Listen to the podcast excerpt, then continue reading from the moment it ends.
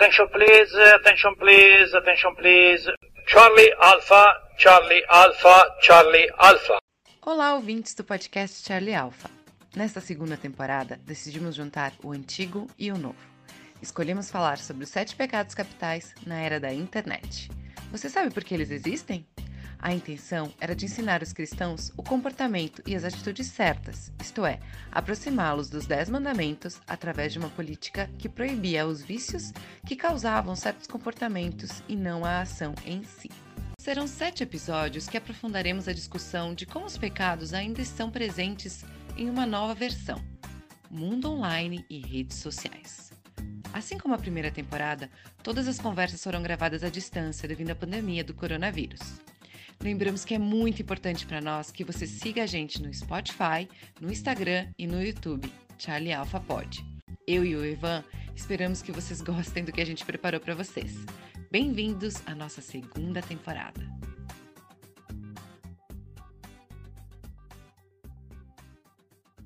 Olá, ouvintes do nosso podcast Charlie Alpha. Muito bem-vindos à nossa segunda temporada decidimos falar dos sete pecados capitais na internet. Hoje, nosso primeiro episódio, nós falaremos de soberba, orgulho exagerado. Este que é um dos primeiros dos sete pecados capitais. Sabe aquela pessoa que se acha, que se considera acima dos demais? Então, hoje a gente vai entender como essas pessoas se comportam no mundo virtual. Para falar desse tema, nós convidamos a Júlia.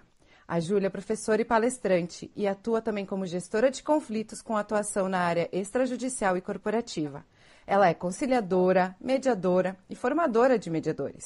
Pós-graduada em transformação de conflitos e estudos de paz. E agora ela está fazendo até um mestrado pela Cátedra de Estudos da Paz da Unesco, Innsbruck, na Áustria. E o trabalho da pesquisa dela é sobre justiça de transição. Júlia, bem-vinda ao nosso podcast. É uma honra falar com uma pessoa com esse currículo. Já estou nervosa aqui, mas estou muito feliz de te ter aqui conosco. Então, fala um pouquinho para gente, Júlia, como é que tu chegou nesse assunto na tua carreira e é, como é que está essa tua tese hoje que você está estudando e vem conversar com a gente um pouquinho hoje? Primeiro, muito obrigada pelo convite. É uma alegria estar aqui com vocês e conversar sobre esses temas que me tocam, né? E, bom, como que eu cheguei na transformação de conflitos e na mediação foi através do direito.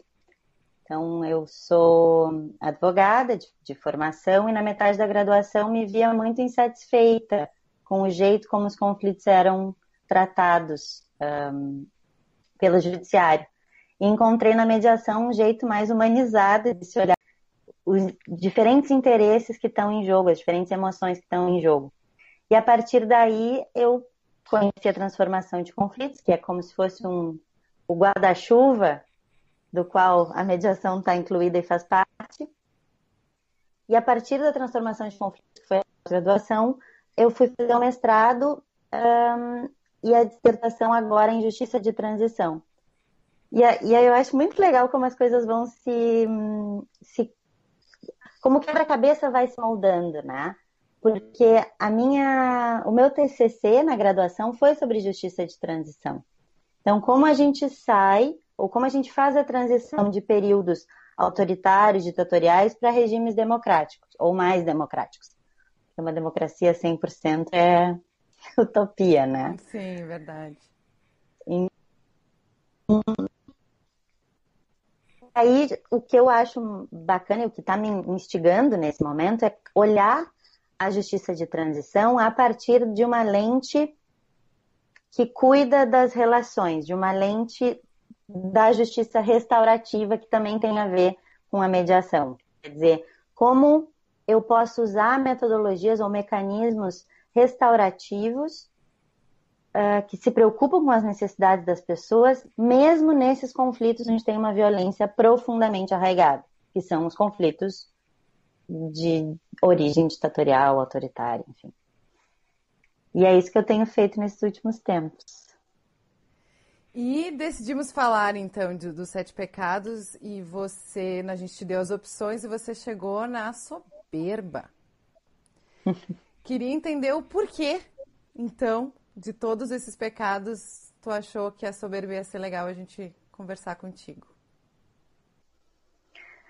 Bom, um, porque de todos os pecados, eu acho que esse é o que mais se relaciona com o, que eu tema, com o tema que eu estou estudando e que eu tenho experienciado, experimentado nesse, nessa trajetória acadêmica, profissional e pessoal.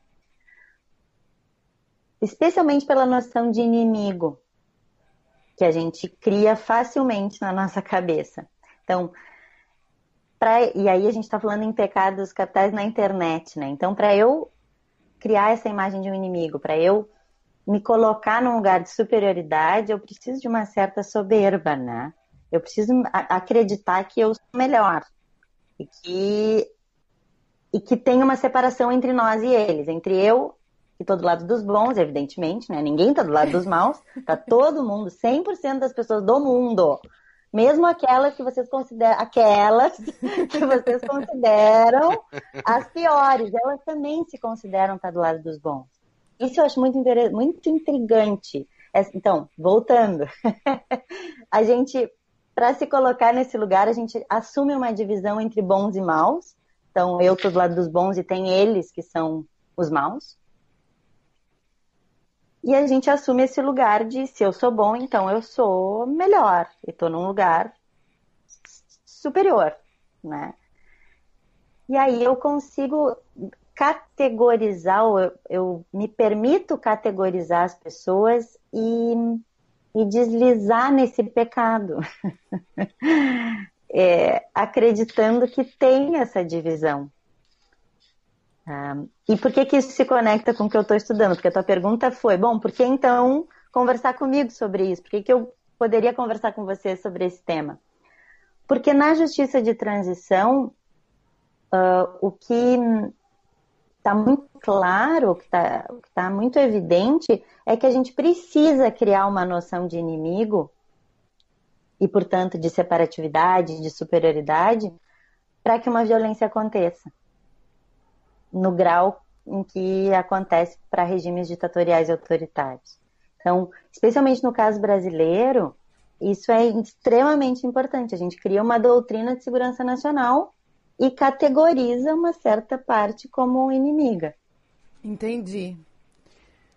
Deixa eu dar um, uma contextualização, então vamos pegar um pouco mais da história, né? A gente vê lá na Grécia, os caras já separavam a plebe dos intelectuais. Roma chegava já querendo catequizar todo mundo.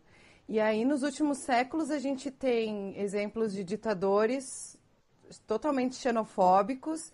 Nos últimos séculos, toda a questão do racismo que está, enfim, até hoje é latente, numa coisa até uh, gritante aos nossos olhos, né? Então, não sei dizer se de alguma forma isso é quase genético do ser humano, será? Separar esse uh, o bem do mal parece que é uma coisa que veio com a gente, que nasceu lá no, no Homo sapiens de milhares de anos. Não, não sei se eu estou pensando errado sobre isso. O que, que tu acha? Acho que não tem certo e errado, Carla. Acho que tem uma perspectiva em um lugar de que a gente pode olhar. A gente pode olhar, e aí tem uma discussão filosófica, né? Somos bons ou maus por natureza? Uhum. Então, sem entrar nessa discussão, a tua pergunta é: bom, será que a gente nasce então com uma certeza do que é certo e do que é errado? A gente nasce desse lugar de separatividade? É, do que eu tenho pesquisado e, e, e, pela tanto na especialização quanto no mestrado, a, a, o que eles construíram nessa, nessa cátedra de estudos de paz é uma teoria que chama filosofia das muitas pazes, e constrói uma ideia histórica, inclusive, de que temos diferentes valores associados à paz. Então, paz como harmonia, paz como segurança, paz como verdade. Uh, e aí essa noção de certo e errado é uma noção, conforme essa perspectiva, uma noção construída. Por quê? Porque tem uma noção, se a gente olha para a paz como harmonia, para harmonia não interessa muito o certo e errado. Certo e errado é uma construção mental. não a nível de experiência. A gente não, não tem certo e errado no, no, no sentir frio, no sentir fome? Júlia, é, primeiramente, obrigado mais uma vez. É, como a Cara já falou, muito obrigado por você é, disponibilizar um pouquinho do seu tempo para estar tá batendo esse papo com a gente, tá? Fico muito feliz, estamos muito felizes por isso. É, eu queria começar te perguntando, né, ouvindo um pouco do que vocês já falaram, é, trazendo um pouco mais agora para o lado da internet, né? É, mais especificamente para a questão da rede social, né? A rede social, quando ela passou a fazer parte mesmo das nossas vidas, né? Quando ela virou uma coisa comum, ela trouxe muitos benefícios, mas também a gente pode dizer que trouxe muitos é, malefícios. E um deles que eu acho que aí é, creio eu que entra mais já na sua área é na questão de conflito, no seguinte sentido. É, hoje é muito fácil você saber onde a pessoa está, ou com quem ela está, ou o que, que ela está fazendo. Então, de repente, tem ali algum conflito, não sei é, qual é o tipo mais frequente, mas assim, conflito, não, não sei, entre marido e mulher, pai e filho, enfim, esse tipo de coisa. E a rede social ela facilita muito você stalkear, né? Você está em cima da pessoa, você está procurando um motivo, vamos dizer assim, né, para alimentar ali aquele ódio ou ou então pela questão da soberba em si, né? Que é muito fácil na internet você ser o sabichão, você ser uma coisa que você não é na vida real, né?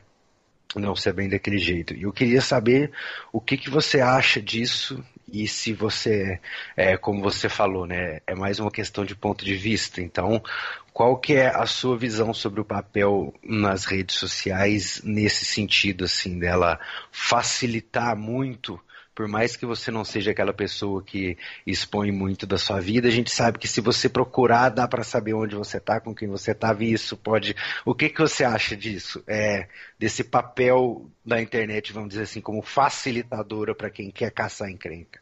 Vamos colocar assim. o que, que você acha disso? Adorei essa definição. É porque não tinha uma melhor, eu acho que. É porque eu nunca vi tanta encrenca na minha vida de, de uns anos pra cá, acho que por conta da rede social, né? Porque todo mundo sabe tudo, todo mundo entende tudo e ao mesmo tempo quando alguém tem um problema, seja entre família ou com cônjuge ou algo assim, parece que a rede social piora. Então, uhum. o que que você tem a dizer sobre isso? Qual que é o seu ponto de vista? A primeira palavra que me veio enquanto estava falando é de controle né? Então, a internet facilita a nossa ideia de controle, ajuda a alimentar essa necessidade, porque é uma necessidade nossa, humana, de ter controle. Agora, por exemplo, durante a pandemia, que a gente, o nosso controle está escancaradamente falho, a gente não controla nada externamente. Uma das coisas que nos ajudam a ter mais segurança e mais controle sobre a nossa vida é estabelecer uma rotina, por exemplo. Então, controle é um aspecto importante. O que tu está falando é de um controle exacerbado nessas relações Sim. interpessoais, né? Facilitado pela internet. E isso me parece que tem a ver não com algo que vem da internet, mas que com a internet fica mais evidente e mais claro esse tipo Sim. de comportamento. E a internet como uma estratégia para satisfazer essa necessidade de controle, mas não sendo ela em si um, um problema, né? A ela é uma ferramenta, tá... na verdade, né? Que eu, que eu até comentei com a cara, acho que num outro podcast, né, cara? Que tem gente que fala ah, que a internet fez as pessoas virarem racistas e preconceituosas. Eu falo, não, elas sempre foram, só que agora elas têm uma ferramenta que deixa mais fácil elas, né, elas demonstrarem isso, mas a culpa não é da rede, ela é só uma ponte, né, entre o que a pessoa é e o que ela quer mostrar, né? Ela não transformou ninguém em nada.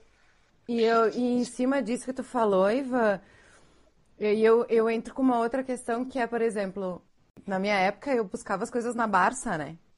Eu ia, tinha que fazer um Somos trabalho, tinha que fazer um trabalho, Barça para os que são depois dos milênios, quem nasceu depois de 2000, uh, são, eram livros científicos, né? Onde tu, onde tu tinha explicação científica das coisas.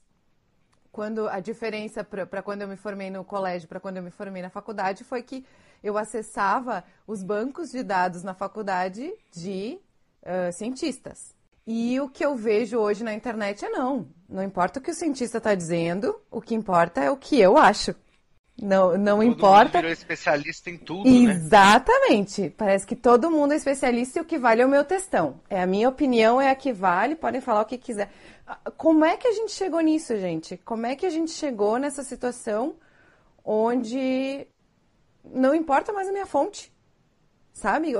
Onde que se perdeu a, essa credibilidade na ciência uh, para credibilidade no www.euachoqueistotacerto.com.br? Ou será que não é que perdeu, é que nunca teve, só que as pessoas, como a gente falou, não tinham muito como demonstrar, e agora veio a rede social e. Enfim, Júlia, o que, que, você acha? Diga-nos. É, tem uma. A gente é muito pouco. Um, a gente fica muito desconfortável com o não saber. A gente lida muito mal, em geral, com essa noção de que de, a gente não diz não sei. A gente não é habituado com isso. Então a gente procura para tudo tem uma opinião, tudo a gente tem uma opinião, é uma opinião certa e 100% imutável. Como se mudar de ideia também fosse ruim, né? Eu acho que a gente perdeu então essa familiaridade e essa aceitação do não saber, sabe? Essa isso nos deixa numa situação, porque o não saber nos deixa numa situação de complexidade, de ambiguidade, né? Que a gente não está muito acostumado na nossa sociedade. Então, e a internet facilita isso, essa, essa facilidade em expor opiniões sem muito critério e sem muita busca de informação vocês estão falando termo científica, né, de informação uh, mais concreta e plausível das coisas. É mais fácil eu me filiar àquilo que eu acredito sem procurar muito. E se eu tiver que procurar em algum período, eu vou estar num não saber, né? Eu tenho que assumir um não saber. o que não é muito aceito ou muito bem visto. Então, por que, que a gente não aceita não, não saber? Olha a pergunta que eu cheguei, mas. Por que, que é, é tão isso difícil? Que eu ia perguntar também, cara. Porque deveria vir desse não saber você falar, bom, já que eu não sei, vou pesquisar um pouquinho. Você não precisa fazer um estudo científico, mas eu não sei, cara, olha. Pode até ser no meu Wikipedia, que tem muita gente que fala mal do Wikipedia, mas assim, pelo menos leia alguma coisa, assista alguma coisa.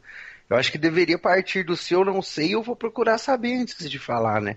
para mim isso é uma coisa que eu sempre fui assim, agora a maioria das pessoas não é, né? Fala, eu acho que é isso aí, dane-se e tá bom, assim. E aí de quem discordar, né? Tem isso ainda, né? Se você fala, cara, você tá. Você não estudou, você não, você não tem base nenhuma para falar isso, você provavelmente vai ser queimado na fogueira, né? Que é onde a gente entra nessa coisa de, de pecado, que antes as pessoas eram queimadas na fogueira, hoje elas são canceladas na internet, né? Simples Como assim. Como strike, né? Mas por que, que é tão difícil, Júlia, a gente, sabe, dizer não sei? Qual que é o problema do outro saber e eu não saber? Eu vou lá aprender com ele, então. Por que, que é tão difícil? Não... Eu quero essa resposta. E quer tornar ele um inimigo, né? Ao invés de um tutor, sei lá. A minha resposta é não sei.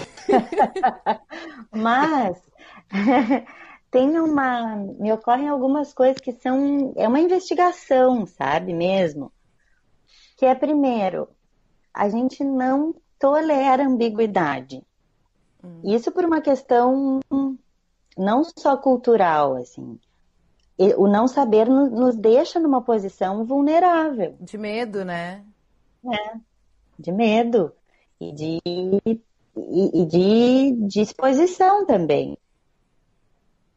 Então, por isso a certeza é super valorizada, porque é como se eu tivesse, então, segurança e, e poder, né? O não saber dá a falsa ideia de que eu sou impotente, quando na verdade o não saber é uma baita potência, porque é o não saber que nos leva à curiosidade, que nos leva a inventar coisas, inventar no melhor sentido da palavra, né? inventar coisas novas. Uh, o não saber é que nos gera, inclusive, conexão. Se eu não sei de ti, e isso eu acho que é o ponto que melhor conecta com o que eu tenho feito, se eu não sei de ti, eu não tenho como falar de ti e da tua história. Eu, eu aí posso me abrir para escutar o que que tu viveste ou não viveste. É a tua trajetória. Antes de criar qualquer um, estereótipo na minha cabeça de como tu és ou não és.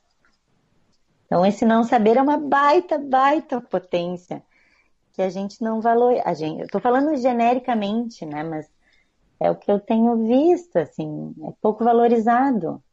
Que é o que eu acho que, que se perdeu em algum momento da história, no sentido de que, ao invés da gente ir atrás do não, do não sei sobre você, vou aprender sobre você, eu caí, eu não sei sobre você, então eu tenho medo de você, então vou me proteger de você, hum. vou criar propaganda, vou criar um.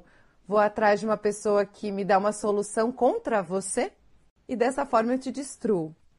Que é o que hum. eu, a gente tem visto na história durante muito tempo, né? E a internet, eu acho que ela faz isso de uma forma como grupo e como indivíduo. Eu acho que ela conseguiu juntar de uma, de uma forma incrível essa questão de eu tenho um grupo lá do outro lado do mundo que acredita que esse tipo de pessoa tá errado, ela é uma ameaça para mim. Então no meu inconsciente eu criei aquela ameaça. Então eu vou me juntar com essas pessoas para te atacar. Então eu, não importa onde eu esteja, a internet me juntou com pessoas do mundo inteiro e agora eu tenho uma massa contra outra massa e o ser é um, é um ser, na verdade, que só sobreviveu nesse planeta porque ele vive em grupo, porque individualmente ele é atacado por leão, ele é detonado por qualquer bicho na floresta, então ele se junta para sobreviver. E aí a gente tem hoje, não sei quantos mil anos depois, uma ferramenta que faz o grupo de qualquer lugar da Terra se juntar e atacar outro grupo independente das, das consequências disso. Acho que mais para o final a gente fala das consequências disso, mas eu acho que a gente chega também nessa, nessa conclusão de que o, eu não estando em grupo, eu não sou nada, mas de alguma forma o que eu estou falando lá está registrado. Alguém está vendo, né? Não sei se vocês entendem. É a questão do tempo real também, né? Porque vamos pegar, por exemplo, vamos pegar aqui antes do Facebook, o que a gente tinha era o Orkut. Ele não era em tempo real, então você ainda tinha aquela demora para a informação chegar. A gente não tinha um telefone na mão com o mundo na mão, então você tinha que chegar na sua casa então podia estar tá todo mundo falando que a sua casa pegou fogo e você só ia saber quando você conseguisse sentar no computador, acessar e entrar. Hoje, se uma bomba explode no Iraque, chega aqui, ó, a notícia, todo mundo está falando, ou alguém te liga e fala, cara, você, você tá você tá bombando na internet por conta de uma coisa que você fez há 10 anos atrás. Eu acabei de ver e estou em Londres.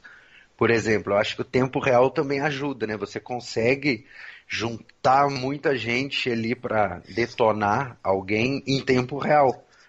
É só procurar e dar 15 minutos que vai aparecer. Pode ser que nem fale o seu idioma, que não more no seu país, mas o tempo real eu acho que facilita muito, né? Que você faz agora, o mundo inteiro já está sabendo. Então isso até para convocar pessoas em prol de alguma coisa boa ou não, né?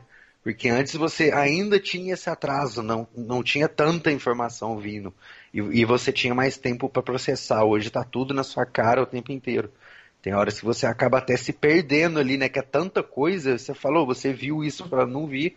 Não deu, porque tinha mais outras 15 coisas acontecendo, chegando no meu feed. Isso é muito, é muito bizarro pensar, né? Como há 10 anos atrás isso não. Eu, eu acho que ninguém pensava que seria assim, né? Uhum. E já falando nisso, vocês acham que a tendência é piorar, é melhorar ou ficar do jeito que está? Com o tempo, assim, se a gente pudesse pre é, prever o futuro, vamos dizer assim. Vocês acham que piora? Vocês acham que vai ficar do jeito que está? Ou pode ser que melhore com o tempo, quando as pessoas amadurecerem? Ou o que, que vocês acham? Júlia? Em relação ao quê? Em relação a essa impulsividade de ação, reação na Isso, internet? essa impulsividade, essa questão de aquilo que a Carla também estava falando, de que hoje é muito fácil você não saber nada, então junta todo mundo que não sabe e vamos cair matando em cima daquela pessoa ali. Você acha que com o tempo pode ser que as pessoas, vamos dizer assim, se cansem disso? Ou você acha que tende a piorar porque daqui 10 anos. Ah, sei lá, eu acho que o celular ele já vai nascer junto com a gente, né? Porque do jeito que tá, é. Eu acho que algum dia ele realmente vai ser parte mesmo do corpo, a gente vai acoplar ele na pele. Mas assim, é nesse sentido, você acha que a tendência, né? Pela sua experiência, pela sua área, você acha que ao longo do tempo isso vai piorando ou não? O que, que você prever, vamos dizer assim. faça uma previsão, Júlia, por favor. Faça uma previsão. Acabei de falar em não saber, agora faça uma previsão. É, é o desafio da noite, faça uma previsão. bem. Agora você não pode falar não sei. Vai Agora juntar com vai dois saber. malucos, né? É isso que dá. É, tá vendo? Não, tu sabe que essa é uma, uma questão interessante, né? Porque a gente falou no início que não é, a internet não é boa nem ruim, né? Então, acho que tem muito mais do uso que a gente faz e dos aprendizados que a gente vai tendo do que propriamente em relação à ferramenta. Então, acho que é uma coisa que a gente pode prever mais rapidez, mais ainda do que hoje. É uma tecnologia super avançada, daqui a pouco tempo. Então, celular no corpo, como tu falaste. Acho que isso sim a gente consegue hoje imaginar, né? Agora, se a gente vai fazer um bom uso disso tudo, eu não sei. Mas eu gosto de acreditar que sim. Eu, eu- porque se eu não acreditar que sim, é, é como se um, aquele pouquinho de não saber, eu já, o que eu valorizo, eu já nem valorize mais. Porque, bom, se as coisas vão estar ruins mesmo, porque por que, que eu vou investir energia ah, no ser humano e nas relações? E é isso que eu faço. Eu, Júlia, e falando realmente do que eu, do que eu faço. Seria um Então, pouco eu você ir acredito. contra você mesmo, né? Se você fizesse isso, você ia também que se anulando, né? Exatamente. Então, eu acredito, realmente acredito, é, nesse potencial que a gente tem de aprendizado ahn, e de, e de sermos compassivos. Então, eu, eu- se eu tivesse que fazer alguma previsão, alguma aposta, seria de que a gente vai aprender a lidar melhor com essa ferramenta, de uma maneira que nos conecte com o que a gente tem de melhor enquanto seres humanos, e não com o que a gente tem de, de mais duro, ou mais violento, ou mais julgador. Nossa, vamos torcer muito para isso acontecer, viu, Júlia? Estaremos aqui na torcida. É, porque a minha, a minha questão com, com o que a Júlia falou agora é, por exemplo, assim, eu não consigo olhar para trás na história e não ver conflito. Mas eu também acredito que o conflito é a forma que a gente encontrou de crescer. O conflito bem realizado, o conflito aquele de conflito de ideias. Né? Eu tenho uma, uma, uma ideia A, você tem uma ideia B, então vamos construir um C para que os dois saiam bem e evoluídos dessa situação. Mas eu olho para trás, eu não consigo ter esperança, sabe, no, no ser humano. Para mim é muito difícil. Só que ao mesmo tempo, a gente construiu uma ferramenta nos últimos 30 anos que o, o, impacto dela nas pessoas não pode ser comparado a nada, em momento nenhum da história. Então, para nós, a gente também está numa fase de mundo que, por mais que a gente olhe para a história, para pegar os ensinamentos da história e tentar não repeti-los, a gente está trabalhando com coisas que a gente não tem noção do que podem fazer. A gente não tem noção do que uma inteligência artificial pode fazer. A gente, pessoas normais, dia a dia, Sabe, a gente fala uma coisa, a gente está conversando aqui, o nosso algoritmo vai ler o que a gente está conversando, amanhã vai estar tá cheio de link de CMV, CNV na minha, na minha timeline, né? Comunicação não violenta, e, e enfim, o que é fascismo. Desde que eu estou pesquisando tudo isso, tá Propaganda, aparecendo né? um monte tudo de coisa. vai aparecer amanhã. É. Então, então a gente está num limbo muito. É, a gente fala, eu, Carla, eu estou num limbo muito até acho que foi por isso que eu decidi falar sobre os pecados capitais na, na internet, porque o que era passado, eu já entendi como aconteceu, com as ferramentas que eles tinham. Mas o que está acontecendo agora? Qual é a consequência disso? Porque, tá, tudo bem, não... antes o cara botava um filme na TV, fazia uma, uh, uma nação inteira acreditar que ela era superior a outra, e, consequência a isso, colocar milhares de pessoas dentro de uma câmera de gás.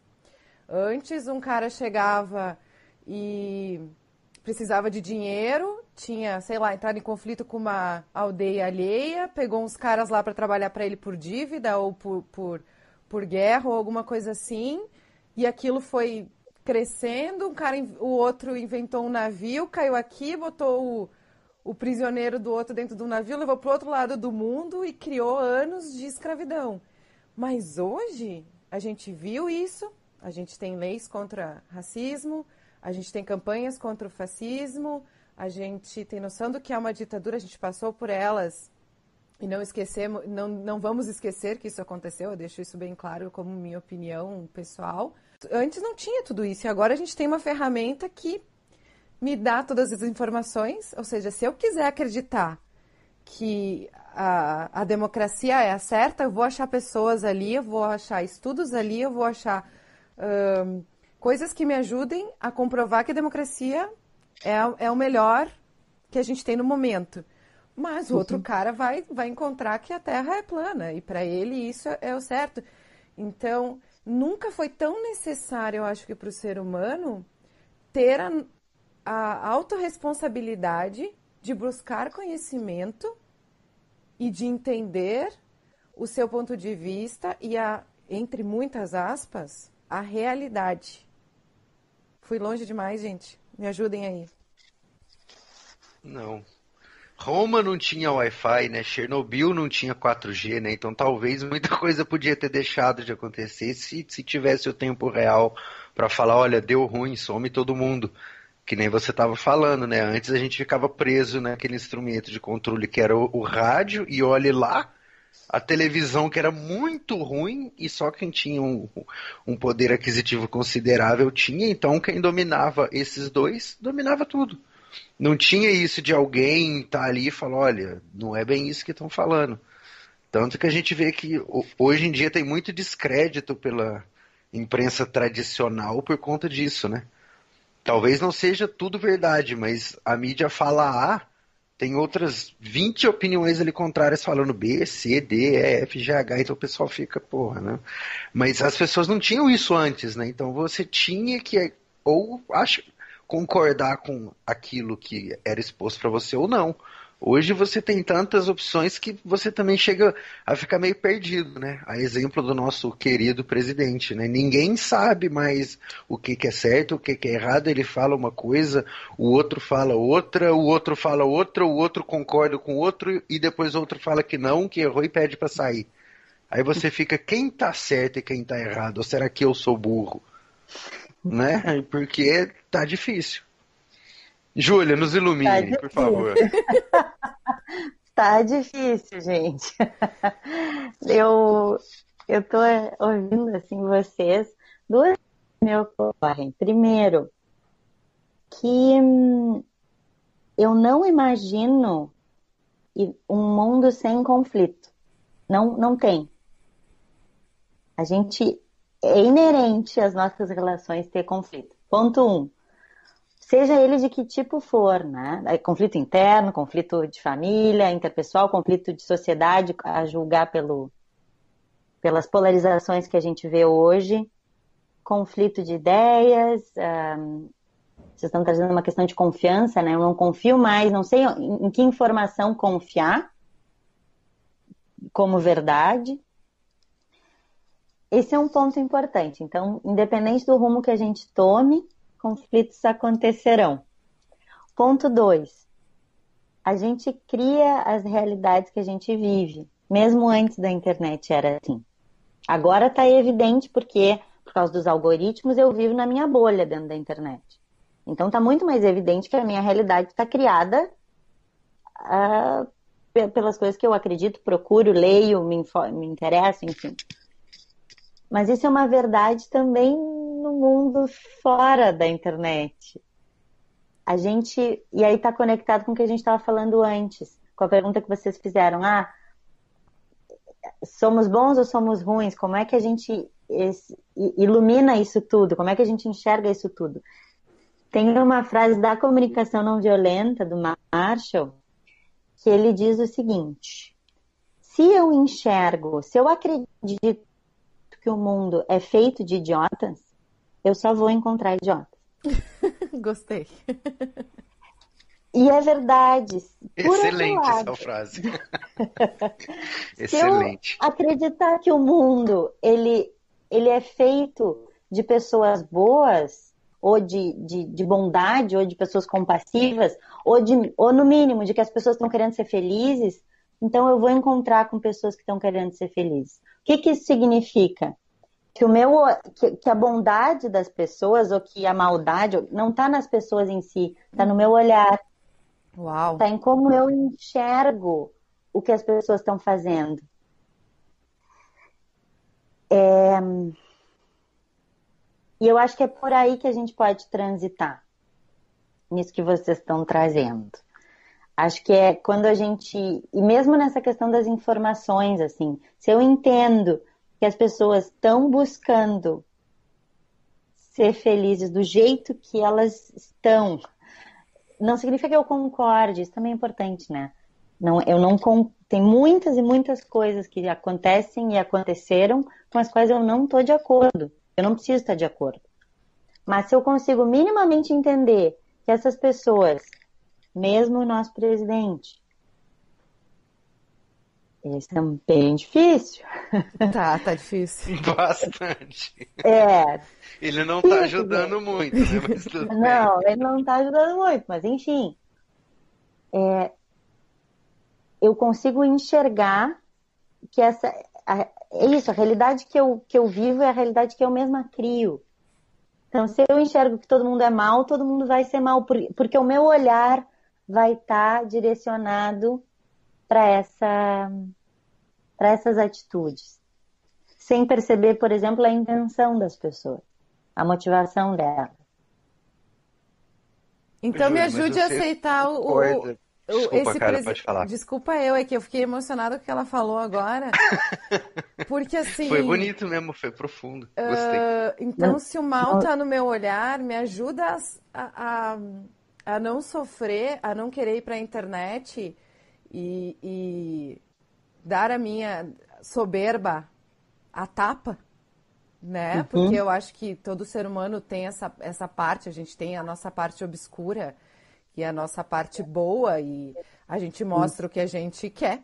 Então, como é que eu lido com uma pessoa, com essa terapia aqui, né? Como é que eu lido com uma pessoa que me faz sentir isso? que me faz sentir raiva, que me faz sentir essa vontade de ir lá e dizer, não, eu, realmente eu acho que eu sou melhor que você, porque eu não acredito que deixar as pessoas morrendo não dá assumir uma responsabilidade como a sua, estou falando de em geral de pessoas que assumem responsabilidade, tá? Uh, assumir uma responsabilidade de, de tocar uh, uma nação ou de ser responsável por uma empresa ou de, enfim, de assumir isso e não. E simplesmente, sabe? Fazer o que tá fazendo. Eu não uhum. consigo. Isso me dói, Júlia. Isso me machuca. A mim também. Isso, é, para mim, é difícil. E eu sou uma pessoa que não vou pra internet reclamar. Sabe? Uhum. Eu sou uma pessoa que, pessoalmente, eu não entro em grupo, eu não discuto. Mas eu olho, eu preciso saber o que as pessoas estão falando, porque eu preciso entender que mundo que eu estou vivendo. Eu preciso, não quer dizer que eu expresse isso na internet, mas eu estou expressando uhum. aqui no podcast de alguma forma porque, cara, encheu o copo, sabe? Eu não sei mais lidar com isso. Uhum. Para mim também é bem difícil e está sendo bem difícil. Olhar para tudo que está acontecendo e para todas as decisões que estão sendo tomadas em vários níveis, né? E ver o tanto de sofrimento que isso gera. E é a pergunta que eu me faço também, como é que a gente, como é que eu, Júlia, consigo é, olhar com outro olhar e não e ao mesmo tempo não concordar. É, esse, é o, é, é, esse é o equilíbrio. O que eu. E eu só posso falar que eu ainda não cheguei lá com relação ao que Algumas nós estamos coisas. falando. Mas, enfim, enfim. O que eu tenho exercitado, e aí eu acho que esse é o primeiro ponto, é exercício. Não é que de uma hora para outra tudo tudo vira flores na vida. Não é isso. Mas é um exercício de pensar quais são as necessidades, olhando para a CNV, para a comunicação não violenta, quais são as necessidades que, que essas pessoas com as quais eu não concordo estão buscando atender. Porque eu não concordo com a estratégia que está sendo usada. Mas eu, em termos de necessidade, eu consigo me conectar. Entendi. O que, que eu estou entendendo por necessidade? São necessidades humanas universais. Universais por quê? porque todos nós, seres humanos desta terra, temos as mesmas necessidades. Necessidades básicas, fome, nutrição, água, higiene, até necessidades como autonomia, autoestima, segurança, liberdade, todo mundo tem, seja aqui no meio de uma cidade, seja no mato, seja na praia, seja em qualquer continente temos as mesmas necessidades. E é isso que nos conecta. Então, nesse nível, eu consigo me conectar um pouco mais. E ainda é um exercício. Porque, e, e essa é uma distinção importante, né? Se nas necessidades a gente se assemelha, é nas estratégias que a gente diverge. E eu acho que o primeiro passo para quem está um pouco mais aberto para não cair nessa soberba, o primeiro passo é, bom, se a gente consegue se conectar nas necessidades, é buscar se conectar e, e, e entender qual é a necessidade que as pessoas estão buscando satisfazer, estão buscando atender, para depois, depois de estabelecida essa conexão, a gente conseguir conversar sobre outras estratégias para satisfazer essas necessidades e construir juntos estratégias que satisfaçam melhor a todos nós. E é isso a gente pode falar a nível nacional, mundial, a nível de casa, a nível familiar, a nível de bairro, enfim. A gente pode ir do micro para o macro, pensar nessa maneira. E isso também é um outro é uma outra conclusão interessante, né? A gente nunca conversa com uma empresa, a gente nunca conversa com um país, a gente nunca conversa com uma família. A gente conversa com a Júlia, a gente conversa com o João, que é presidente da empresa, a gente conversa com o Luiz, que é presidente do país, a gente conversa com as pessoas. E quando elas não querem e ouvir? Pessoas são pessoas. O que, que a gente faz quando elas não querem ouvir? Porque eu entro nisso no, senti no, sentido assim. Mas é isso que eu queria entrar, porque, por exemplo, eu tô lá, tô, vamos supor que eu tô lá num grupo da internet, né? E o cara entra com o usuário, sei lá, Joãozinho da esquina 14. E tu não tem nem como responder pro Joãozinho da esquina 14. Oi, Joãozinho, vamos conversar? Você está disposto a me escutar? Não. Ele é um inventor, é um fake. Ele vai lá e põe a opinião dele, ele não quer nem escutar o que eu tô querendo dizer de volta, ele não tá aberto para isso. Então, uh, tem grupos aí na internet que são uh, grupos de estou falando aqui para todos comigo mesmo. Sim. Eu mudaria aí a nossa estratégia. Ao invés de tentar conversar com quem não está se apresentando, tem muitas pessoas com as quais a gente não concorda e que se apresentam. E com essas é, é mais difícil. Por exemplo, e aí falo do, da minha experiência durante as eleições. Eu decidi que eu não entraria numa conversa antes de ter certeza que eu estaria disposta eu a escutar. E aí eu tive poucas conversas durante aquele período. Com pessoas, claro, com as pessoas com as quais eu realmente discordava. Porque não é sempre que a gente tem a disposição, e ainda mais quando são questões muito que mexem muito conosco. A gente, aí a nossa disposição de escutar, porque toca em lugares muito fundos, a nossa disposição de escutar diminui. Então, eu acho que a gente pode. Eu não sei se era bem essa a resposta que tu queria, mas eu acho que a gente pode inverter um pouco esse olhar, sabe? E conversar com as pessoas que, assim como nós, se apresentam. Ótimo, adorei isso. Amei essa tua estratégia e com certeza vou segui-la e vou testá-la. Vai começar a praticar, cara? Vou. Quero conversar com pessoas que querem conversar e que não sejam da minha bolha. É isso, é isso, Carla. Quero conversar e conversar mesmo, porque conversar pressupõe escuta dos dois lados. Então, uma, isso é outra coisa interessante, né? Se eu entro numa conversa para convencer alguém de alguma coisa, isso não é uma conversa. Exatamente. Diálogo pressupõe, de novo, o não saber. Eu não sei onde eu vou chegar aqui. Eu não sei. Mas eu tô com essa pessoa e a gente vai conversar num nível em que eu também estou disposta a escutar. E me conectar nesse nível de necessidades para quem sabe a gente poder conversar depois sobre as estratégias. E necessariamente vai ser em 15 minutos, né? E até para não cair naquele monólogo também, né? Onde uma pessoa fica 40 minutos falando e a outra fica com cara de cachorro olhando assim. É. Aí você acaba, e aí, eu falei uma hora. Tá. Aí você fala, nossa, perdi 40 minutos da minha vida, né? Porque a pessoa, ou ela não escutou, ou entrou por um ouvido e saiu pelo outro, ou ela fala, poxa, mas eu fiquei aqui 40 minutos conversando, expondo a, a minha ideia e você não tem absolutamente nada para me falar, assim, uhum. nem para discordar, nem para nada. Eu fiquei 40 minutos falando sem parar. Uhum. Ah, né? Até porque você não quis falar nada e você não tem nada para falar que sim ou que não, sabe? É uma coisa. Uhum. Eu vejo muito isso, as pessoas, assim, é, como diz uma tia minha, a conversa de um lado só. Só um fala, os outros todos escutam e ninguém tem. Não sei se tem ou não fala, ou realmente não tem, mas é uma coisa meio assustadora isso, né?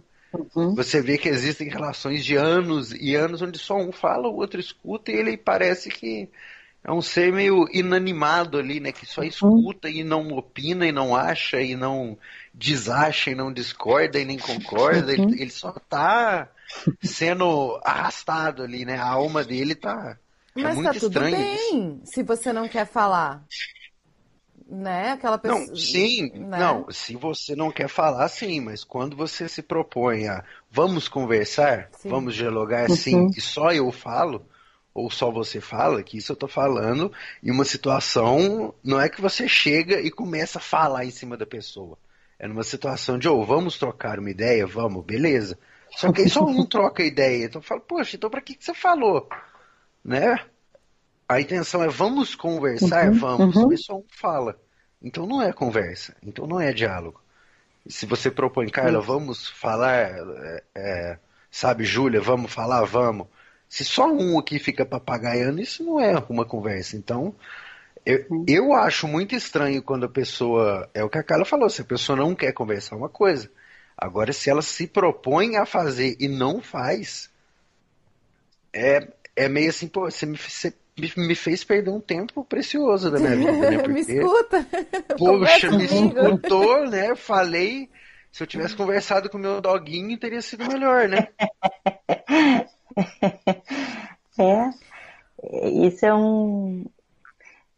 É um, um exercício interessante, né? Talvez antes de começar esses diálogos, acertar que, especialmente os diálogos e as conversas difíceis, né? Acertar que está todo mundo disposto a ficar um pouco nesse lugar de incerteza e a conversar, trocar mesmo. Trocar ideias, trocar sentimentos, trocar impressões, trocar trocar.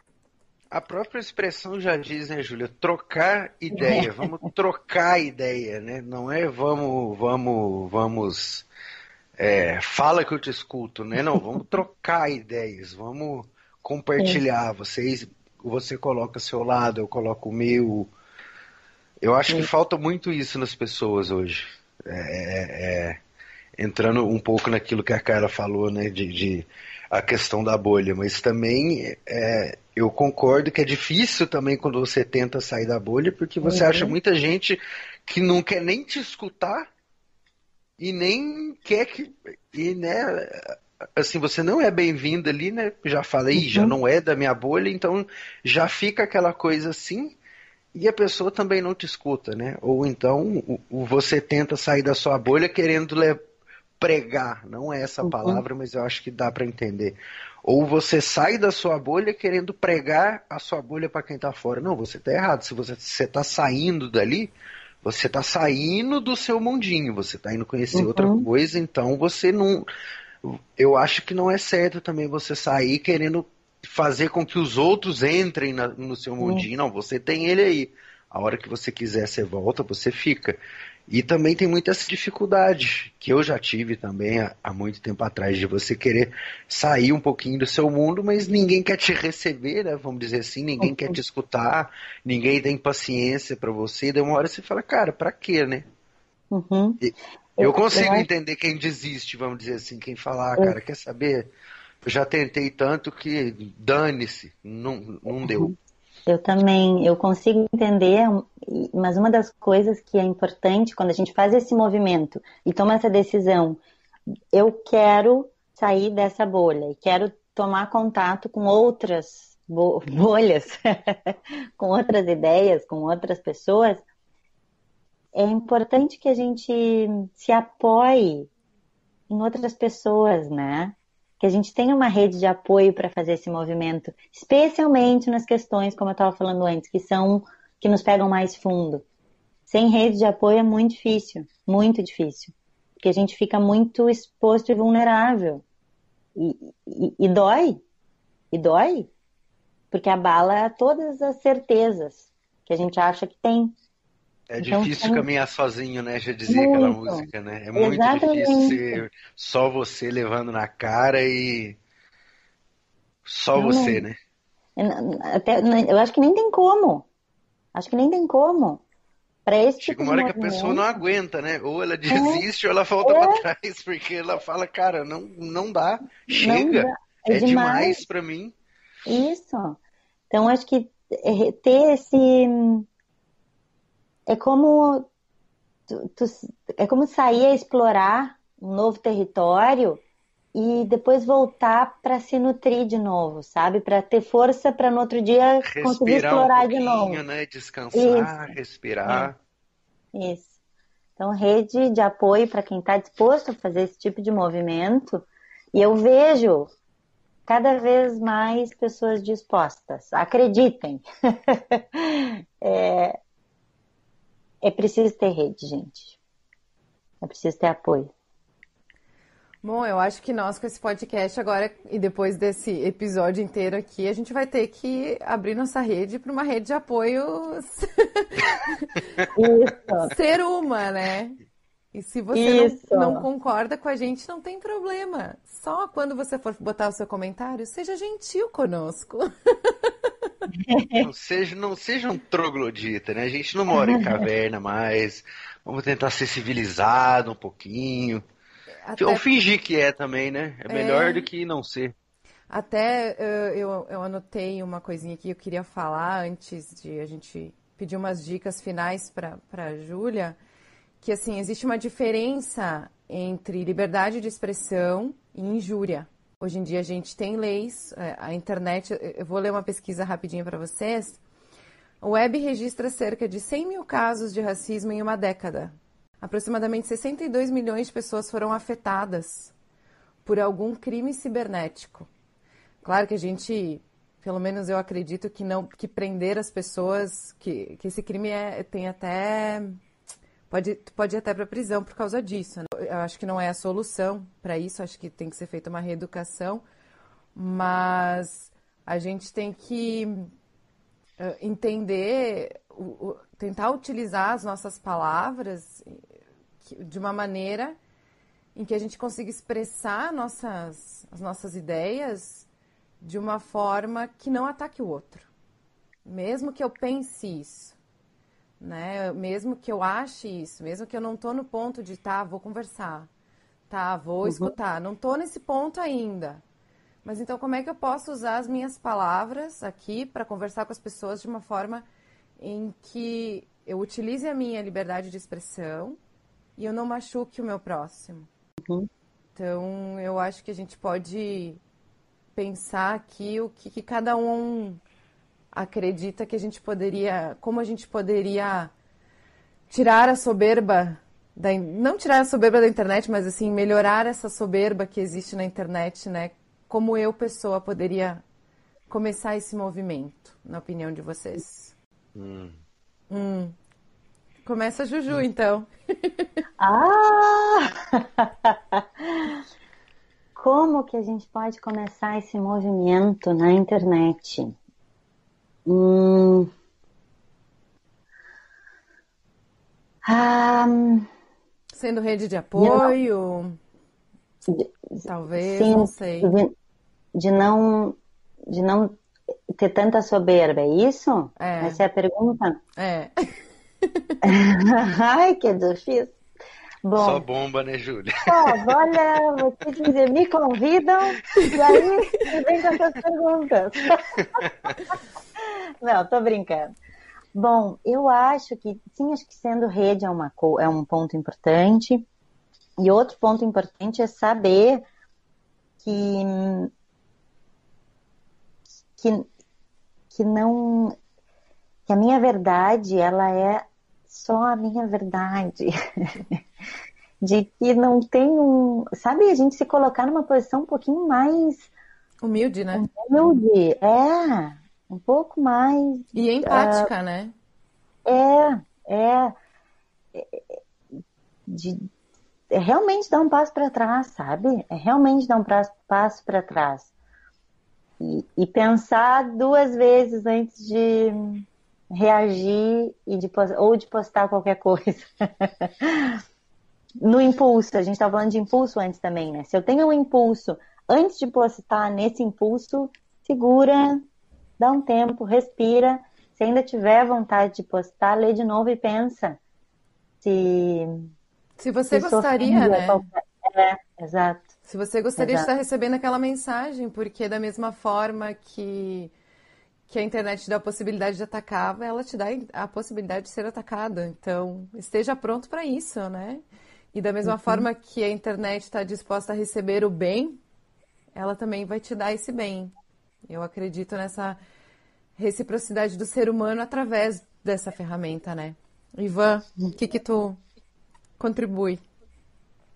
Então, acho que primeiramente tem que partir de, de cada um se não partir de você mesmo, eu sei que parece aquele clichêzão motivacional, mas se não parte da pessoa primeiro querer, não vai adiantar nada.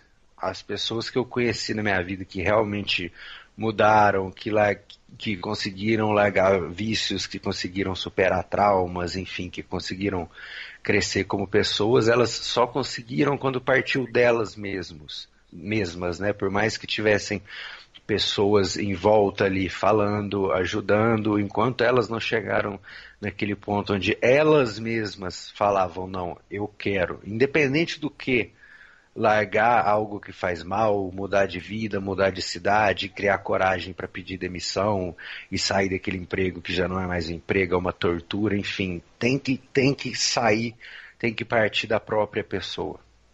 Eu já conheci pessoa que largou droga, que largou relacionamento extremamente abusivo, já conheci gente que superou trauma que achou que nunca ia, porque partiu dela. Depois de muito tempo, ela mesma falou: Eu não quero, eu não aceito, ou eu quero e eu preciso mudar.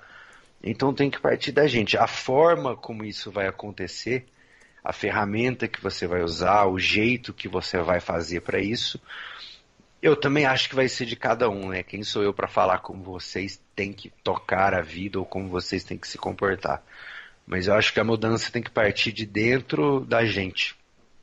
Não adianta querer, querer uma fórmula mágica. Tem um vídeo que eu estava até vendo ontem comentando com uma amiga minha, que ele causou um pouco de controvérsia, mas é, é um cara, se eu não me engano, ele é inglês, e uma menina fica perguntando para ele, né? Mas o que, que a gente vai fazer sobre aquecimento global, sobre as mazelas do mundo?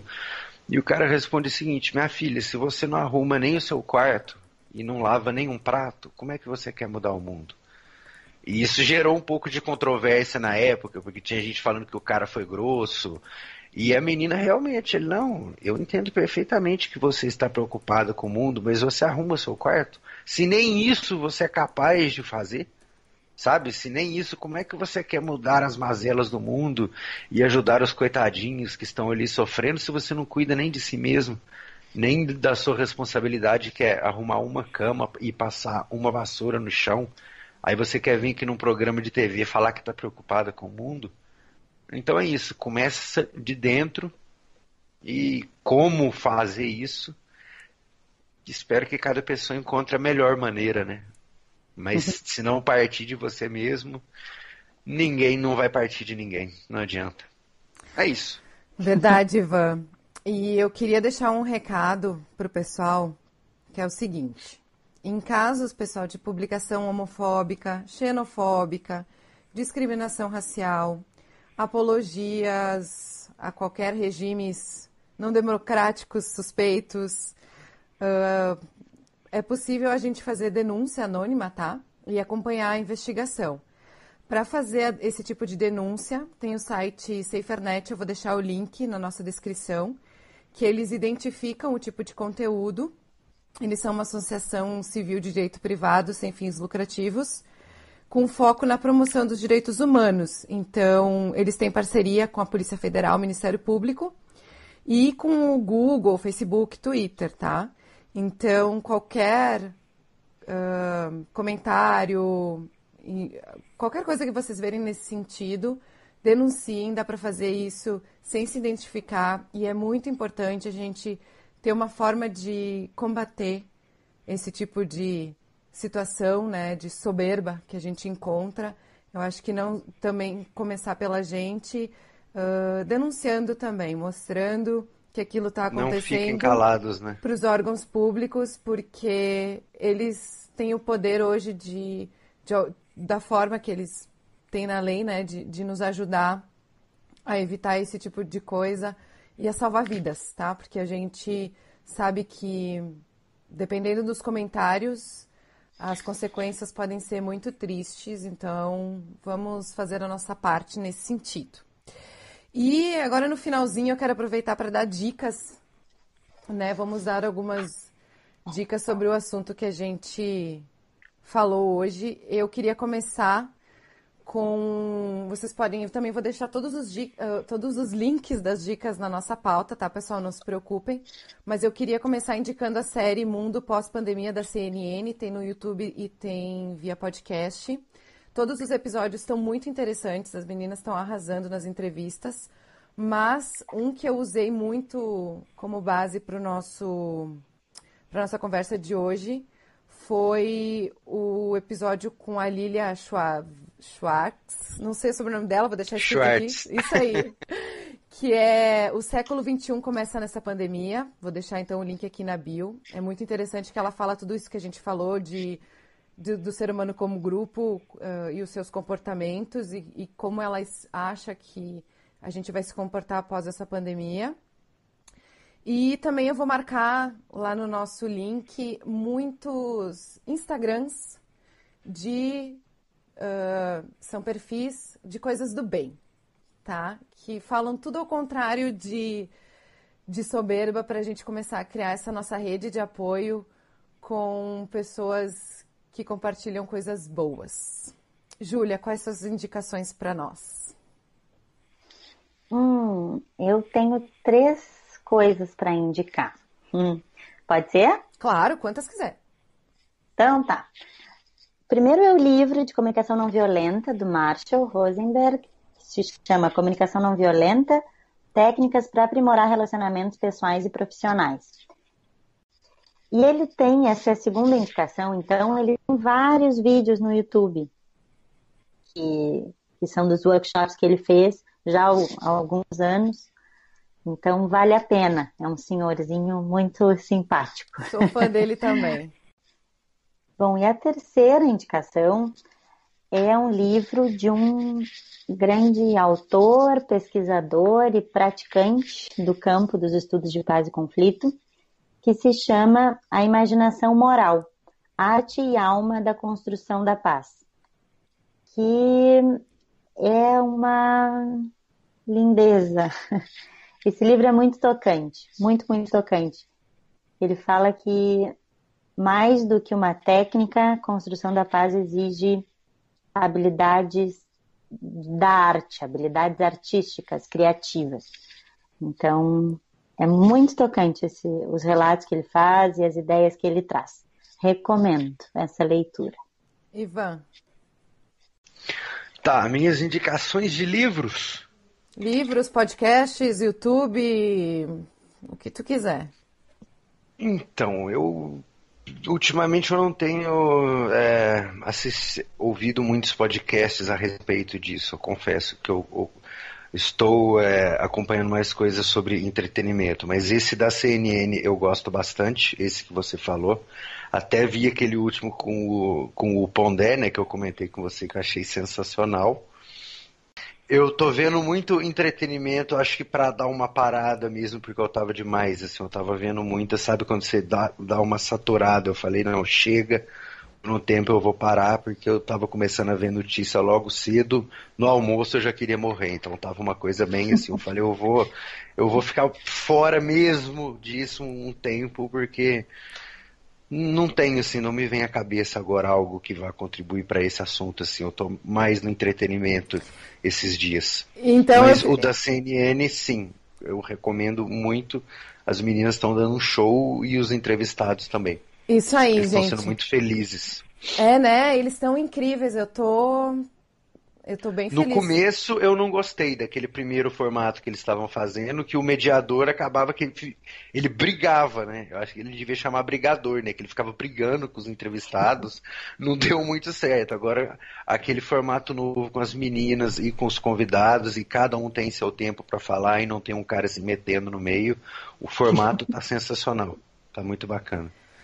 Bom, pessoal, eu quero também deixar as redes sociais da Júlia. Ela tem um trabalho muito legal para vocês conhecerem.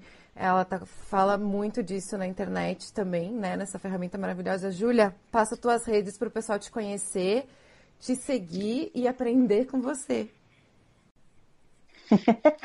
Vai ser um prazer seguir trocando ideias por lá também. É, o meu Instagram é jfreitas.justiça em movimento. Eu vou deixar os contatos então também da Júlia, tá, gente, no post do Instagram. Eu fiquei muito feliz com essa nossa conversa. Eu acho que é o começo de uma conversa. É, acredito que o que a gente conversou hoje vai reverberar aí entre algumas pessoas e então, pessoal, comentem lá no nosso Instagram, mandem e-mail pra gente no charliealfapod@gmail.com.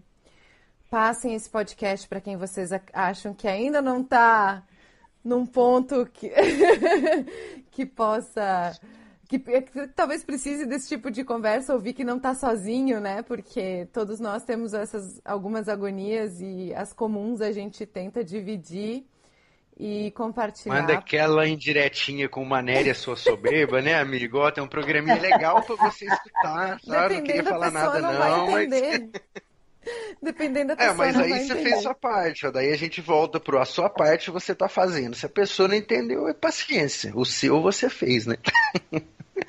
Ô, Júlia, muito obrigado também. Queria te agradecer mais uma vez pela participação. Prometo que eu não vou te pedir mais previsões, tá? Essa foi a última vez, mas eu gostei. Espero que ela se concretize. Eu, eu... É. Vamos torcer para dar. É, é, por favor, hein, gente? Nada de começar a encher o saco dela pedindo previsões. Previsões, foi, é. foi, foi uma única vez, foi exclusivo aqui e já encerrou aqui. Júlia, é, brincadeiras à parte, muito obrigado mesmo, tá? Foi um prazer. Aprendemos muito com você, espero que você tenha gostado. E Eu você ainda voltará. Não para dar previsões, mas a gente, a gente ainda vai conversar mais algumas outras vezes. Muito obrigado. Opa, Espero que vocês que estão imenso... aí ouvindo. Oi, pode falar. Imenso, imenso prazer. Muito obrigado pelo convite. Foi uma, uma alegria mesmo. E que a gente se encontre ainda. Tomara que sim. Tomara iremos, que sim. iremos, não tenha dúvidas, tá? A quem está ouvindo também, muito obrigado mais uma vez. Dúvidas, dicas, reclamações. Reclamação, se possível, não, né? Deixa no comentário pra gente, tá? E vamos refletir um pouquinho sobre tudo que a gente conversou hoje. Parar para pensar, quem teve paciência e ouvir até o final.